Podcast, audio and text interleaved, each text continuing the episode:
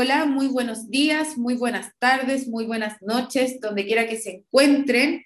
Bienvenidos a este, el segundo capítulo de Perdona si no puedo ser sincera, mi podcast experimental que estoy haciendo eh, con un set de invitados de lujo. Estoy analizando la energía pisciana en toda su, en toda su diversidad, en todo su eh, espacio más luminoso. Me interesa analizar el espacio luminoso de Pisces que eh, como vamos a tener la conjunción de Júpiter y de Neptuno el 12 de abril en Pisces, los dos regentes, vamos a estar viviendo un momento bastante eh, conectado con muchas cosas muy bonitas y muchas cosas muy, eh, muy sanadoras. Así que en este capítulo quise invitar a mi taitado Pedro Engel, que está aquí conmigo, eh, para que podamos conversar sobre algo muy importante que también ha sido mucho la línea del trabajo de don Pedro, que tiene que ver con la ancestrología. Don Pedro es ascendente en cáncer y tiene la luna en Pisces, tiene Júpiter en Pisces también. Entonces, ya el nodo norte en Pisces, no, no, es poco lo que tiene en Pisces don Pedro, eh, y que también nos... nos Papá y mamá Pisces. ¿Ah? Y mamá Pisces. Papá y mamá Pisces. Ah, ya. Y papá. Papá y mamá Piscis. Qué bonito, don Pedro. Qué bonito que, que, tenga. Me gusta cuando se coordina como la luna con el, el sol de los padres. Como que siento que esa energía se, se conecta súper bien. Y yo la verdad es que hice el curso, el primer nivel de ancestrología con don Pedro. Y eh, yo ya venía trabajando un poco como el tema de las casas de agua en la carta astral, que tiene que ver mucho con el trabajo con los ancestros y con el trabajo con el karma. Hemos hablado también de eso en el encuentro de astrología feminista, hablamos sobre la casa 12, eh, pero creo que mm, este tema de repente puede ser un poco controvertido. El perdón a los ancestros, el conectarnos con los ancestros, que es algo que usted postula harto en la ancestrología. Eh, y que muchas veces, sobre todo cuando yo estuve en mi propio proceso de sanación, eh, me costó aceptar y me costó integrar, porque no es fácil decir así como ya voy a perdonar a los ancestros y voy a decir ya está todo bien. Fácil no es, al contrario, es un trabajo muy profundo y a veces demora años. No es, y a veces instantáneo, a veces demora un minuto y a veces puede demorar 30 años. Depende eh, de la situación de cada uno, pero más que perdón, a mí me gusta hablar de amor, porque me pasa una cosa con el perdón a mí. ¿Qué le pasa? Que, que, por ejemplo, si yo perdono a mi mamá, igual la estoy acusando. Claro. Claro, porque si yo te digo, oh, Consuelo, sabes que tuve un sueño y decidí perdonarte, la gente que nos está escuchando al tiro dice, va, ¿qué habrá hecho la Consuelo? Al decir perdón, acuso igual, porque igual estoy diciendo que hicieron algo malo. Entonces, ya cuando uno logra amar a los ancestros, ya está más allá del bien y del mal, como dicen las telenovelas más allá del bien y el mal. Claro, pero el perdón de alguna manera también establece una relación entre víctima y victimario. Yo lo veo como, lo veo como quizás como desde el otro lado, desde el espacio en donde ya lo sané, pero claro, pienso en cuando yo estaba en ese proceso de sanación, en ese proceso de conectarme con realmente con perdonar, era súper importante para mí saber lo que se me había hecho. Era súper importante para mí el, como, el escuchar lo que, el escucharme a mí misma y el validar a mí misma lo que se me había hecho, el agravio que se había hecho. Pero claramente llegar al espacio que usted enuncia como amor es, es un espacio como bien largo, porque hay, hay gente que no es capaz de poder llegar a ese lugar, no es capaz de poder verlo como y es bien controvertida la cosa, porque, por ejemplo, yo tantos años que he estado diciendo ni perdón ni olvido, y fíjate que ahora quiero perdonar y olvidar y todo, y, ya no quiero recordar más. Eh, por lo menos en esta última etapa de mi vida, eh, estoy viendo mucho una película que se llama Chao al Drama.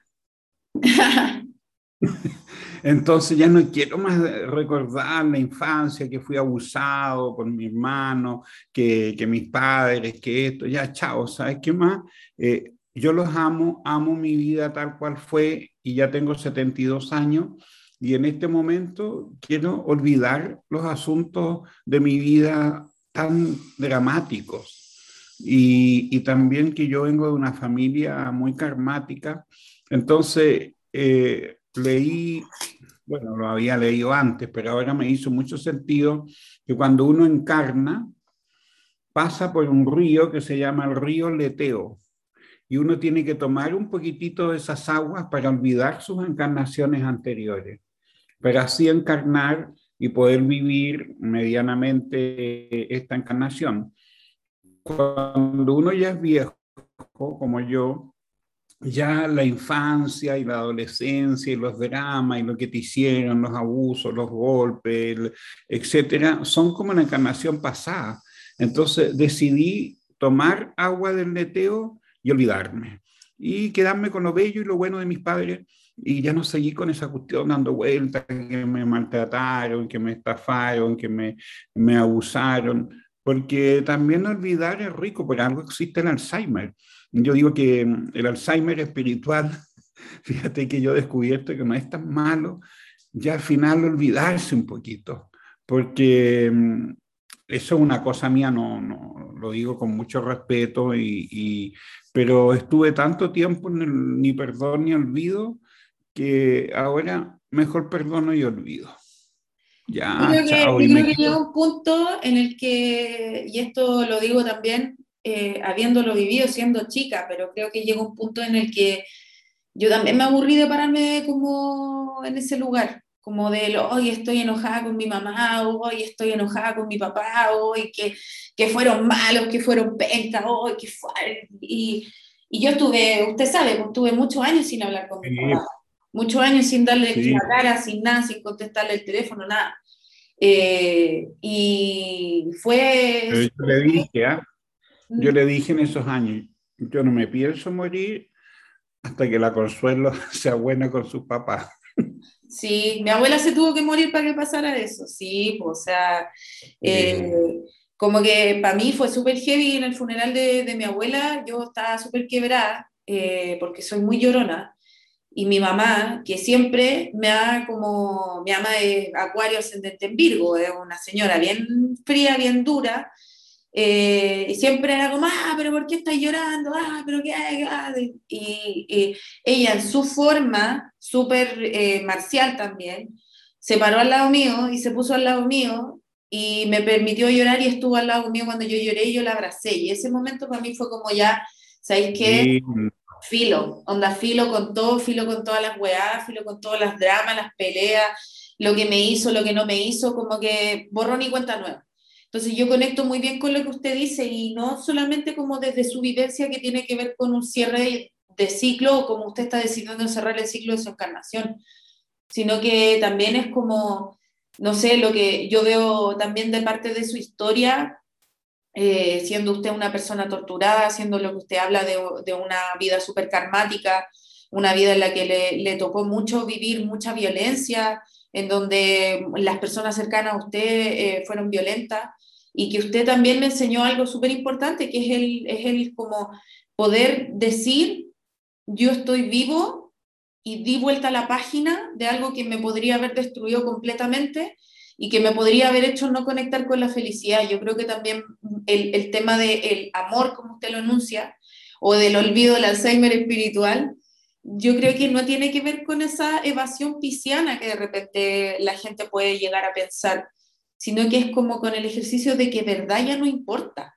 de que en verdad ya no, no está ese dolor o no está esa, eso que engancha, que hace que uno no pueda vincularse desde un espacio amoroso. Yo me vinculo ahora con mi familia desde otro lugar, como que decidí no, no mirar lo feo, no quedarme en eso, como, ay, ustedes me hacen daño a mí, ay, que ustedes, porque son, como que dije, porque ahí nos ponemos, ahí nos ponemos en el lugar de la víctima y desde la víctima es muy difícil sanar porque siempre son los demás los malos y, yo y siempre la vida me debe porque todo lo que me pasó.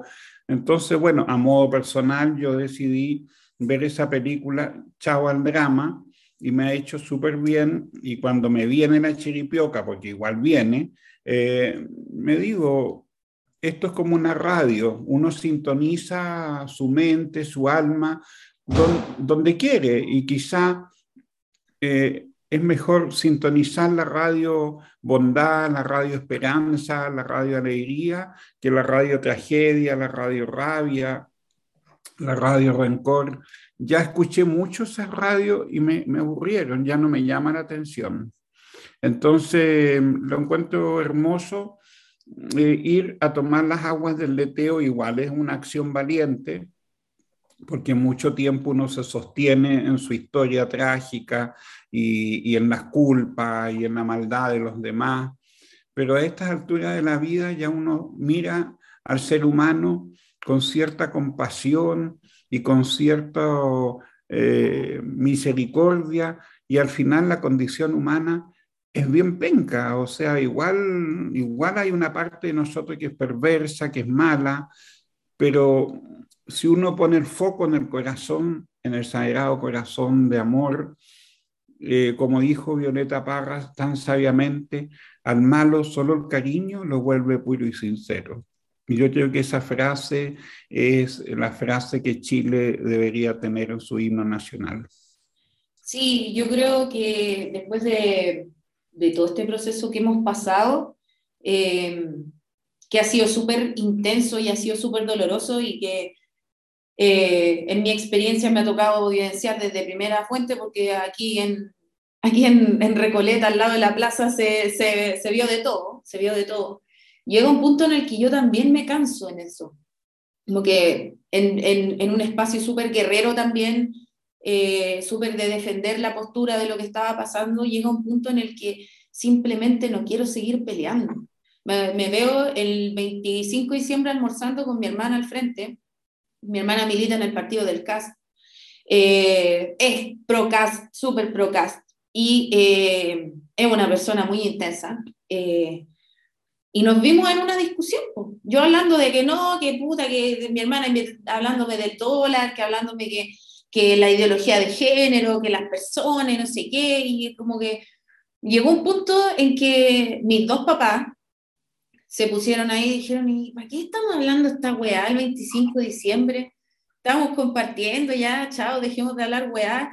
Y nos cagamos la risa. Y me vi en el espacio en donde me pude sentar con mi hermana y volver a cagarme de la risa, a pesar de que hubieran diferencias sustanciales o diferencias fundamentales en la vida de las dos, que son claramente lo político. Y pienso eso, o sea, en algún momento yo me podré sentar con alguna persona que no sea de mi familia, con la que esté en, en una posición completamente diferente, que no sea una posición que, no sé, que quiera anular mi existencia, porque yo creo que ahí entraría como algún problema si es que estoy con una persona que cree que hay que matar a las mujeres o, o el violarla o cosas por el estilo.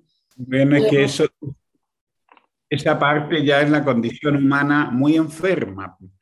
Pero bueno, yo creo que escuchándola me emociono mucho porque en realidad yo sueño con Chile, eh, un Chile eh, como el que yo conocí en mi infancia y, y creo que estamos tan polarizados que el corazón está partido, el corazón de este Chile está partido. Y yo creo en el amor, creo en, en poder mirarnos a los ojos, creo en esa conversación que usted tuvo con su hermana y en la ancestrología los hermanos representan la sociedad. Si ya fue capaz de sentarse con su hermana a, conversar, a pesar que piensen tan distinto, eh, bueno, hay esperanza de que más allá, de, nuestra, de nuestras vivencias personales, don Pedro, ¿cómo podemos llegar a ese espacio de amor? ¿Cómo, ¿Cómo podemos empezar a hacer, a tomar esas agüitas del leteo que usted dice ahí, al lado del cancerbero? Eh, no sé, no tengo un tips, no tengo una fórmula, pero yo creo de que hay también, mi maestra, la doctora Lola Hoffman, decía, sanarse es el acto de coraje y de valentía más grande que un ser humano puede hacer. Y yo creo que hay que tener la valentía para sanarse, porque seguir, seguir siendo víctima eh, también es más cómodo. Sanarse eh, es salir de ese lugar y poder mirar al otro y decir, es un otro, tiene un derecho también, como decía Humberto Maturana, el otro también tiene derecho a su otra edad. No, no, porque va a pensar distinto a mí, tengo que sacarlo, eliminarlo, juzgarlo. Y estamos tan juzgadores, o sea, por cualquier cosa, ya en las redes sociales sale la foto y ya todo el mundo, ah, esto, lo, yo pienso que todos los seres humanos tenemos luz y tenemos sombra y, tenemos que asumir la sombra.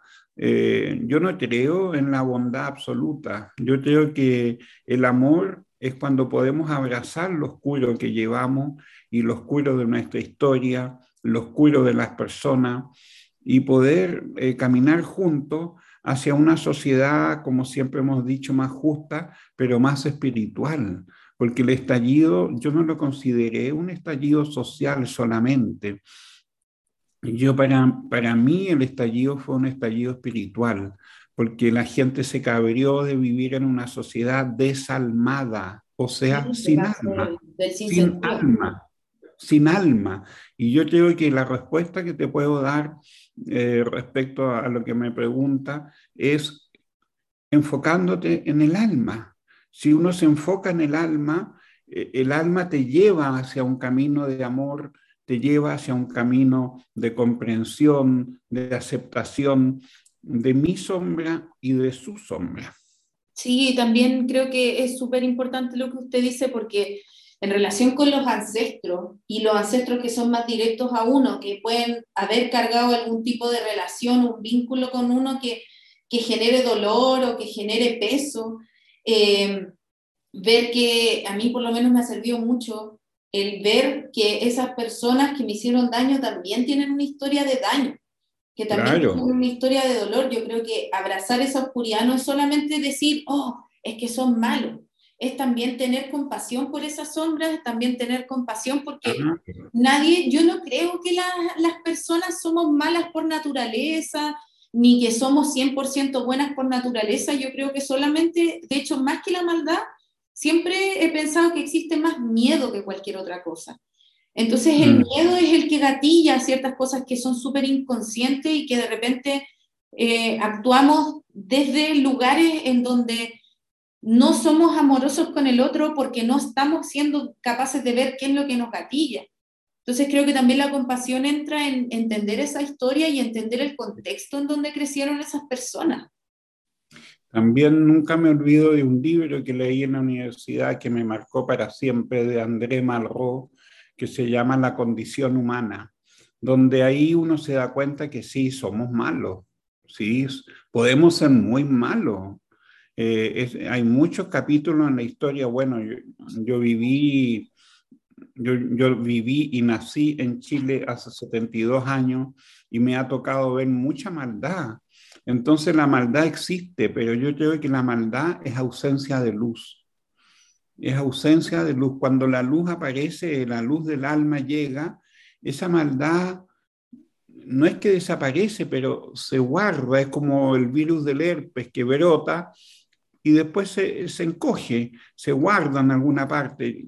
a mí ese libro de André Marró, La condición humana, me marcó yo haber tenido unos 18 años cuando lo leí y me impactó de que sí somos malos, podemos ser muy malos. Hemos hablado también de, la banalidad del mal en nuestras conversaciones con usted y, esa parte existe, pero es, vuelvo a la sintonía. Si, si uno se sintoniza con el mal, es fácil agarrar papa. Y lo mismo, si se sintoniza con la luz, también es fácil darse cuenta y es una elección. Creo que un chamán de Estados Unidos, Sioux, creo que dijo que uno tiene dos lobos adentro. Un lobo hambriento, malo, feroz, que quiere matar, y otro lobo bueno que quiere dar de mamar, abrazar, contener. Bueno, uno decide a cuál lobo va a alimentar. Claro, uno decide qué pulsión va a escuchar también. El psicoanálisis habla mucho de eso, de la pulsión de vida, de la pulsión de muerte, el eros y el tánato.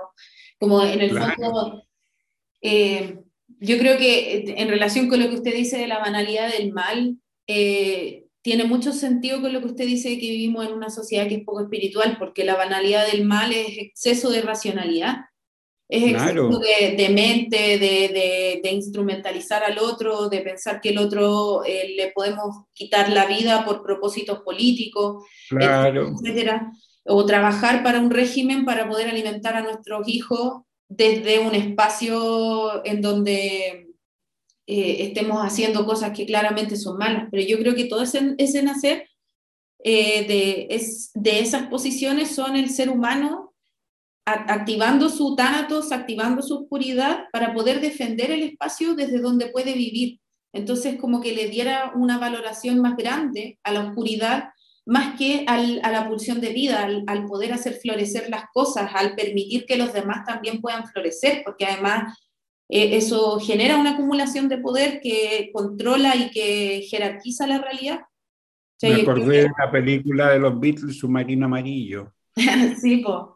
¿La vio? Sí. Es preciosa, ahí está todo lo que usted está hablando. ¿No es cierto?, ese pueblo maravilloso de músicos, de creadores, de arcoíris, de felicidad, y de repente llegan estos azules que dicen, no, hay que, hay que poner orden, se acabó la música, se acabó el arte, se acabó el arcoíris, y todos se tienen que vestir iguales y caminar iguales y ir hacia... Eso pasa, pero a mí me gustó mucho una frase que usted dijo y que la encuentro, pero total, que el mal aparece con el exceso de la racionalidad. Y la sociedad en que hemos vivido, por lo menos en la que yo he vivido aquí, eh, le hemos dado a la razón un lugar un poquito equivocado, porque todo tiene que tener explicación, todo tiene que pasar eh, por un espíritu de, de, la verdad, que si yo lo puedo comprobar, o sea, todo por la cabeza. Y yo creo que ahí se me viene la imagen de Jesús con ese tremendo corazón que irradia luz. Y creo que tanto hemos dicho de que Jesús vino a traer el Sagrado Corazón y creo que ese, ese sería la respuesta. El corazón, lo que dijo Violeta, el amor cambia a las personas. El amor al malo lo vuelve puro y sincero.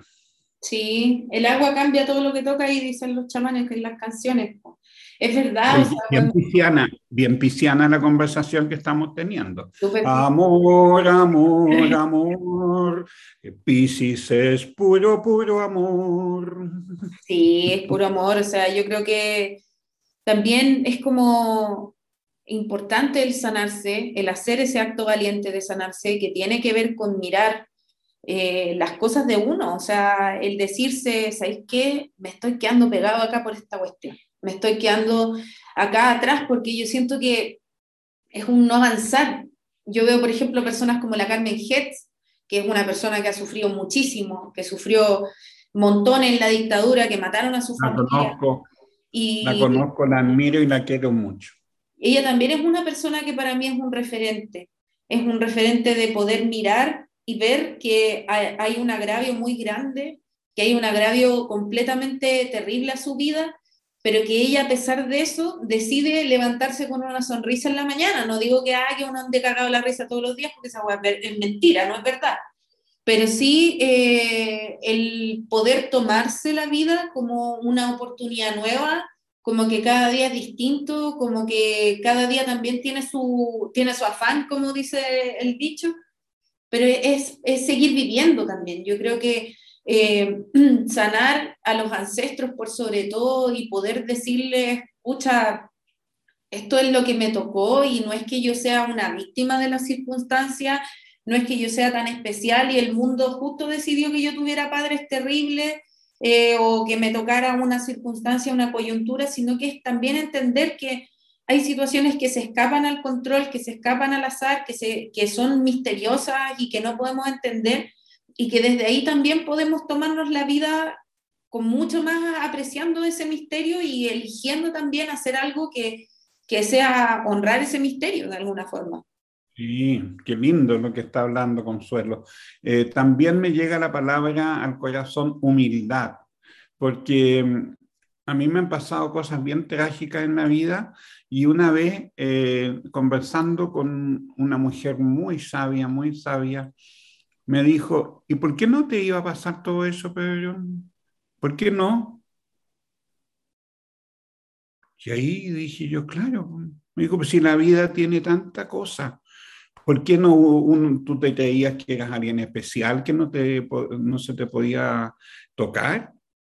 Claro, a uno se le puede morir un hijo, eh, uno le pueden asesinar al papá. ¿Por qué no? Pues la vida es muy fuerte, la vida tiene todos esos episodios. ¿Por qué uno dice, ¿por qué a mí? ¿Y por qué no a ti? Eh, me acuerdo de ese chamán, eh, Carlos Castaneda, don Juan, él habla mucho de la importancia personal, que uno dice, ¿cómo a mí me, tocaron eh, con una enfermedad mortal, ¿y por qué no? Si la vida, ¿por qué no? ¿Quién te crees que eres? Sí, tenemos demasiado no? idealizada la vida como también por esta sociedad que busca cumplir ciertas expectativas de que la vida tiene que ser un espacio lineal, de que la vida tiene que ser un progreso. Hay que estar siempre bronceado, bajándose del avión, llegando a Europa, exitoso. La palabra exitoso no encuentro lo más aburrida que hay. Ya eh, como el éxito era una cosa que, que, que fome.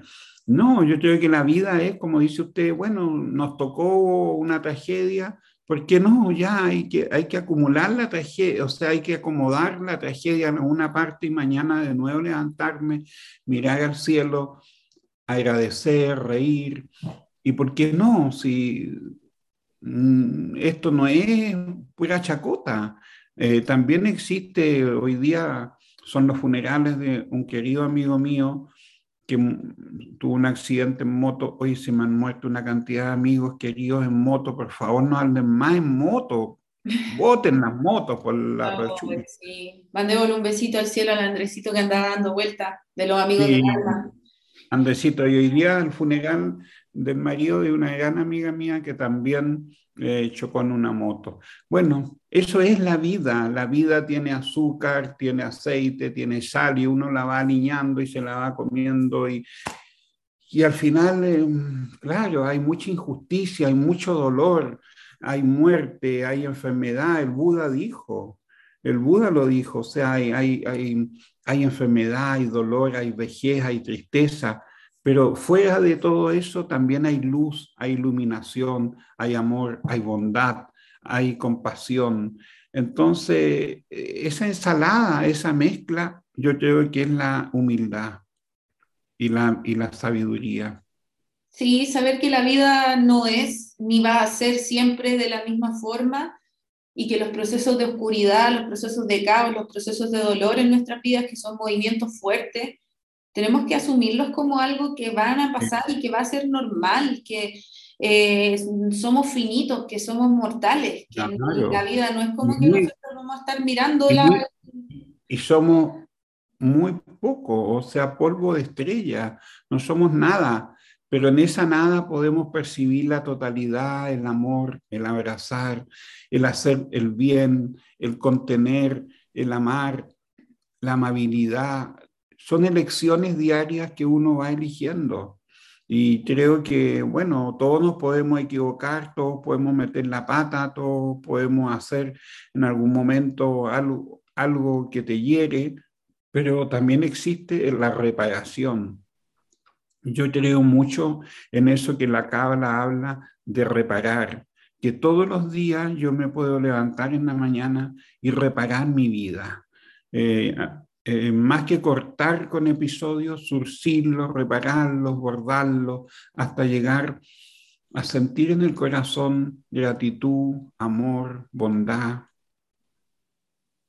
Sí, es importante lo que usted dice, poner también esos eventos que pueden ser un poco traumáticos en lugares en donde uno pueda también como eh, valorar esa experiencia con amor, como vivirlo y agradecerlo, no sentir que fue culpa de uno, ni que fue responsabilidad de uno, ni nada por el estilo, que también siento que a veces la espiritualidad se cae un poco en ese sentido con algunos discursos, sobre todo con el tú elegiste venir a ser abusado, etcétera, etcétera. Yo creo que nadie en su sana conciencia elige eso, por lo mismo que estamos hablando también. Mm. Nadie va a querer pasar por dolor, pero sí creo que llegar y, y, abrazar esas memorias, abrazar al yo que estuvo viviendo esa experiencia traumática y como darle un lugar de, de cierre también a, a, esos procesos. No estar todo el mm. rato vibrando desde la herida sangrante. Sí, yo tuve la suerte de tener un gran, gran, gran maestro, una persona, el único profeta que he conocido en Chile, porque no he conocido otro, un ser humano extraordinario que se llamó Totila Albert, un escultor maravilloso. Y tuve la suerte a los 14 años de estar bajo su alero y él me dijo algo tan, tan profundo que nunca lo olvidé, que me dijo, no existen las mujeres, no existen los hombres todos somos mujeres y todos somos hombres. Lo demás es una cosa corporal, pero no existe la diferencia. Y todos tenemos un niño o una niña herida. Y ese hombre y, esa mujer que eres están a cargo de esa niña. Nadie te puede sanar más que tu hombre y tu mujer.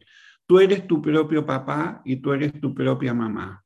No existen eh, a, partir de eso, a los 14 años, yo empecé a, funcionar en el, feminismo y, porque también me reconozco como mujer.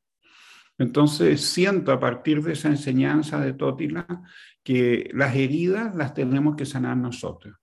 Nosotros ser nuestros propios padres y decirle a ese niño, a ese Pedrito que sufrió, decirle, ya Pedrito, yo ahora estoy grande y yo me puedo hacer cargo tuyo y tú puedes ser un niño y puedes estar sano y te prometo que nunca más nadie te va a abusar, te va a hacer bullying, te va a pegar, porque yo ahora estoy a cargo de ti.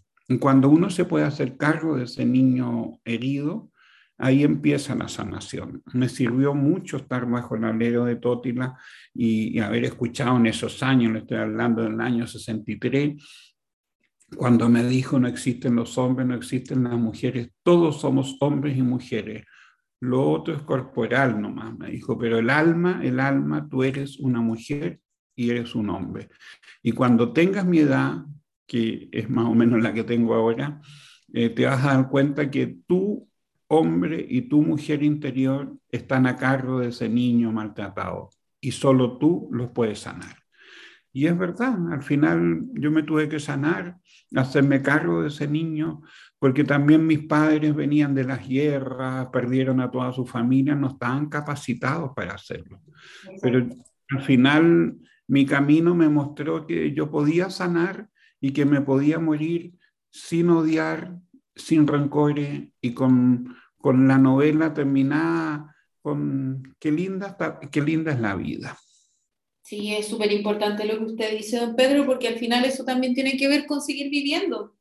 El elegir. Y con hacerse cargo. Sí, elegir vivir desde un espacio amoroso con uno eh, y que puede sonar como súper etérico lo que usted está diciendo, pero yo voy eh, a lo concreto en el sentido de que los padres a veces no nos saben transmitir una emocionalidad que, que es lo suficientemente amorosa. Por ejemplo, mi madre a mí me transmitió el hecho de que llorar era malo, entonces yo me comí las lágrimas hasta que ya no pude más y me dio depresión. Pero creo que parte de hacerme cargo es entender que eso es importante para mí y que independiente de que mi madre me haya querido inculcar eso, eh, esa era su forma de resolver su emocionalidad. Y ella es ella y yo soy yo. Entonces yo elijo en mi propia como vivencia, darle ese espacio a las lágrimas, darle ese espacio a la emocionalidad, darle ese espacio a llorar pataleando si quiero, porque es lo que yo quiero hacer y está dentro de mí hacerme cargo de eso que existe en mí. Si a mí me hizo falta que me hicieran cariño, yo me entrego cariño, yo me entrego esa nutrición, ese afecto, porque si estamos todo el rato queriendo que nuestros padres o las figuras que representan a nuestros padres, sean en las parejas, en los amigos, en nuestros mentores, quienes sean, vamos a estar todo el rato repitiendo las mismas, las mismas vinculaciones. Al final el psicoanálisis tiene mucha razón y creo que es como racionalizar un poco lo espiritual en el sentido de entender que lo que uno no sana se repite una y otra vez y se muestra una y otra vez para que sea representado. Entonces también es una elección es un tomar una decisión de, seguir viviendo de poder experimentar otras cosas que sean más luminosas o quedarnos pegados en la única vivencia, en la única experiencia que es el dolor, que claro, cuesta muchísimo salir de ahí también y cuesta un montón poder hacerlo y a veces necesitamos de otros que nos ayuden también para poder hacernos cargo. Pero de que supuesto. es importante llegar a ese lugar, es súper importante, si no eh, vamos a ser puros niños heridos que conversamos entre nosotros todo el tiempo. Eso, eso, yo lo que veo, por ejemplo, cuando eh, las parejas pelean, eh, veo puros niños peleando. O sea, salen sus niños heridos Veo, a veces escucho, eh, cuando la gente habla de su pareja y todo, yo digo, un niñito hablando de otro niñito. Y, el adulto, ¿cuándo, ¿cuándo vamos a poder mirarnos al espejo y estar en paz con lo que veo, con mi historia, con lo que sucedió, con, con mi cara, con mi cuerpo, con mi alma, con lo que vine a ser?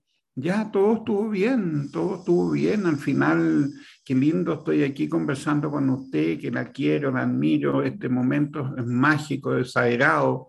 Esto es todo. Y lo que pasó ya no tiene ninguna importancia porque este momento mi corazón está latiendo, estoy vibrando, estoy en una energía maravillosa porque estoy con una persona que admiro, que me ha enseñado mucho, de la cual he aprendido. Y eso es este momento. Mm, sí. Todo pasó para que yo esté aquí con consuelo. Estoy de acuerdo con eso. Creo que también la, el valorar las experiencias negativas o las experiencias traumáticas como aprendizaje, como grandes, grandes, eh, grandes valores del aprendizaje. A mí una mujer muy, muy importante para mí, la Lore Benyan, eh, me dijo algo muy importante hace un tiempo atrás, que uno no vuelve del infierno con las manos vacías.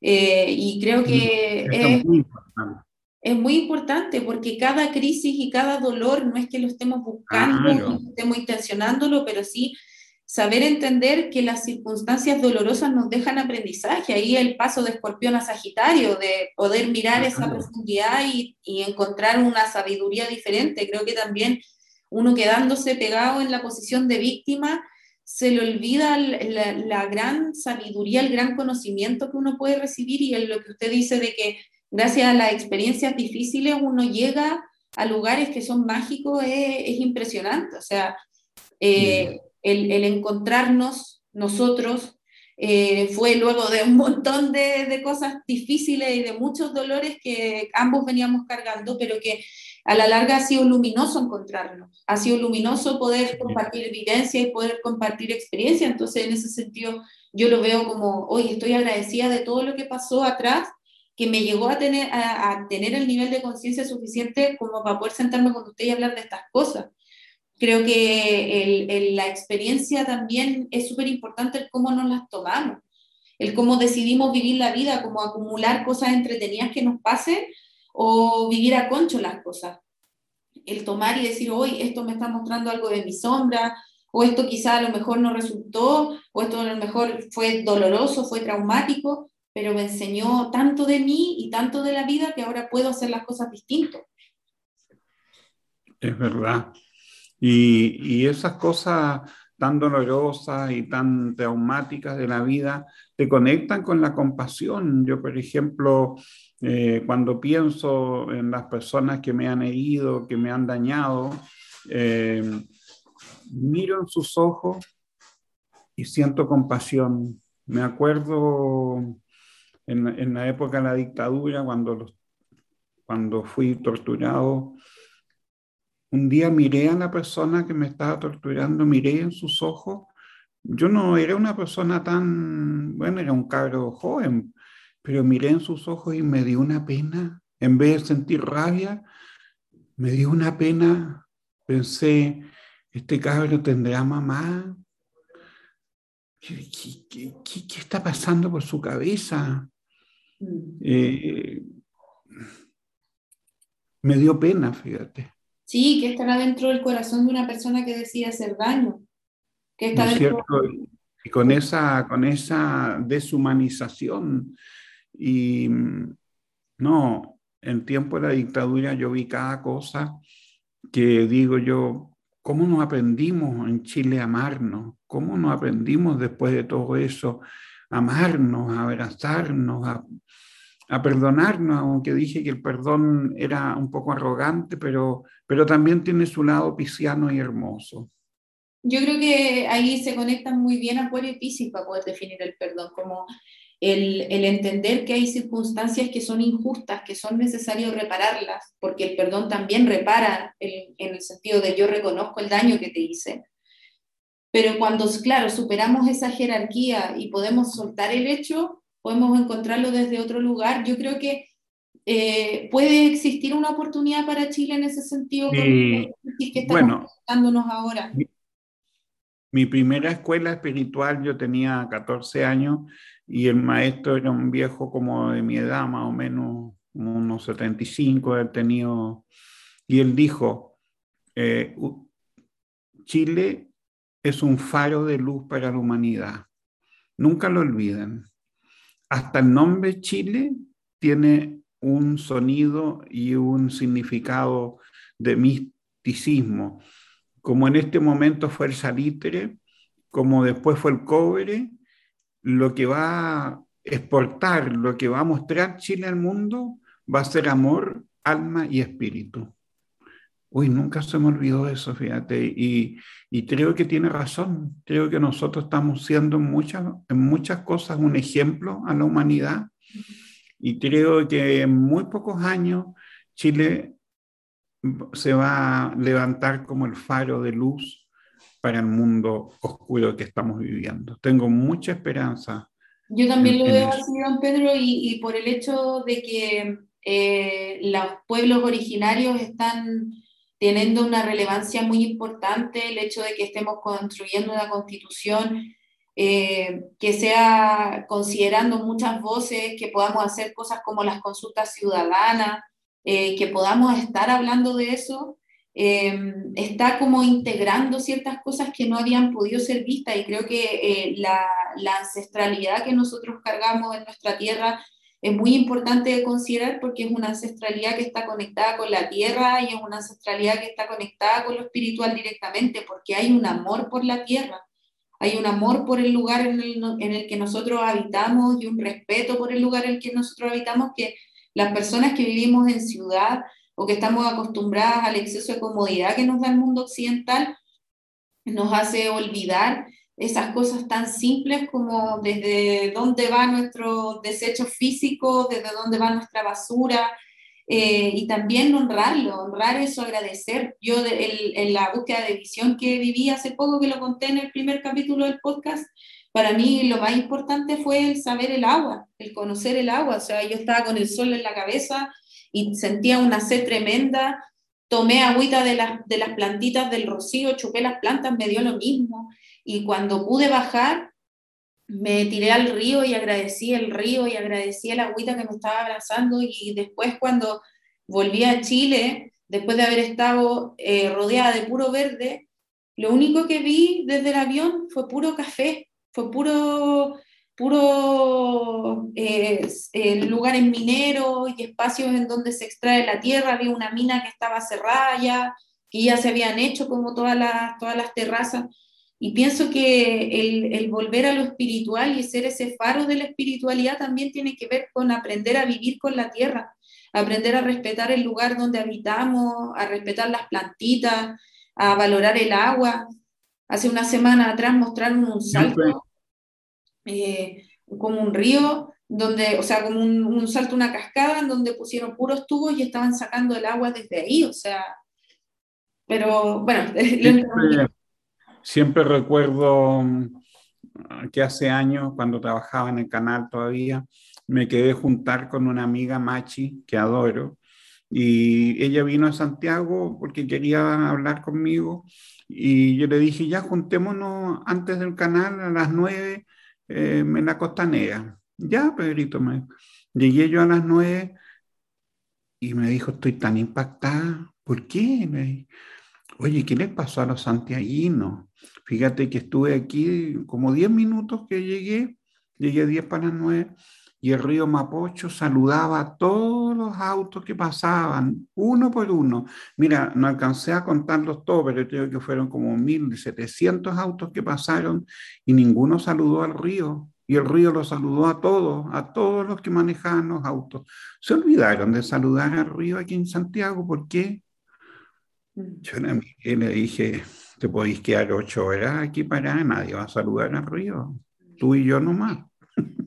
Sí, es verdad.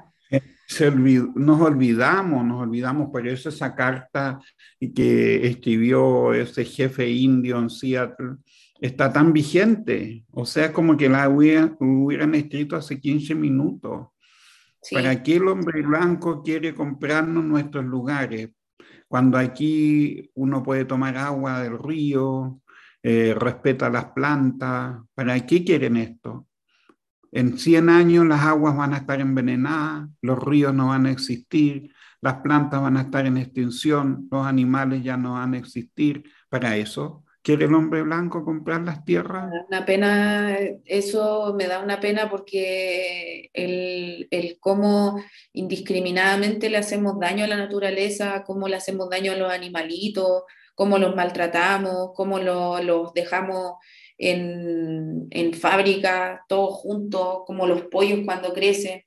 Eh, dañamos lo que está alrededor, tiramos desechos, tiramos basura sin, y compramos sin siquiera tener ganas de tener, lo único que nos importa es como tener el, ese segundo de satisfacción de, oh, gasté, y después nada. Entonces, a veces a mí me cuesta mucho como combinar con la realidad acá en Santiago, por sobre todo, porque siento que la gente está muy pegada en eso, en el consumo, en el pretender, en el aparentar, en el aparecer en las redes y representar algo que no es, en el ser el más bacán y se olvidan de cosas tan simples como lo bonito que es sentarse a escuchar un río pasar, eh, mirar el cielo, ver un... Mira, mientras conversamos, mientras conversamos, se posaron por lo menos unos ocho o diez colibríes aquí mirando por la ventana.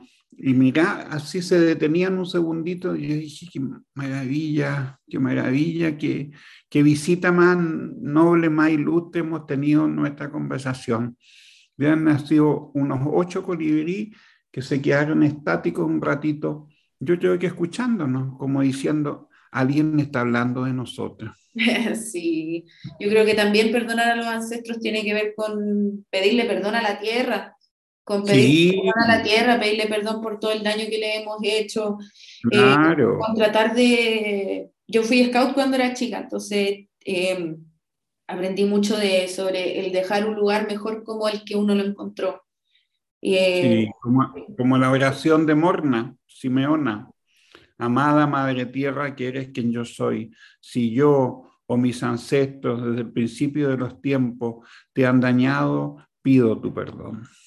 Sí, es importante saber eso porque también nos baja un poco esa como percepción de que tenemos que ser, sino que eh, entendemos lo que significa la interconexión, entendemos lo que significa la interdependencia, entendemos que tampoco somos nosotros solos los que estamos tratando de como de ser el más grande o ser el más bacán o ser el, el, único, sino que entendemos que también hay otros, que también hay otros que sienten, que también hay otros que perciben y que nosotros dependemos de eh, que ellos estén también cerca de nosotros. Si nosotros, no sé, es lo que se habla de las abejas, por ejemplo, si las abejas se extinguen, se extingue toda la tierra.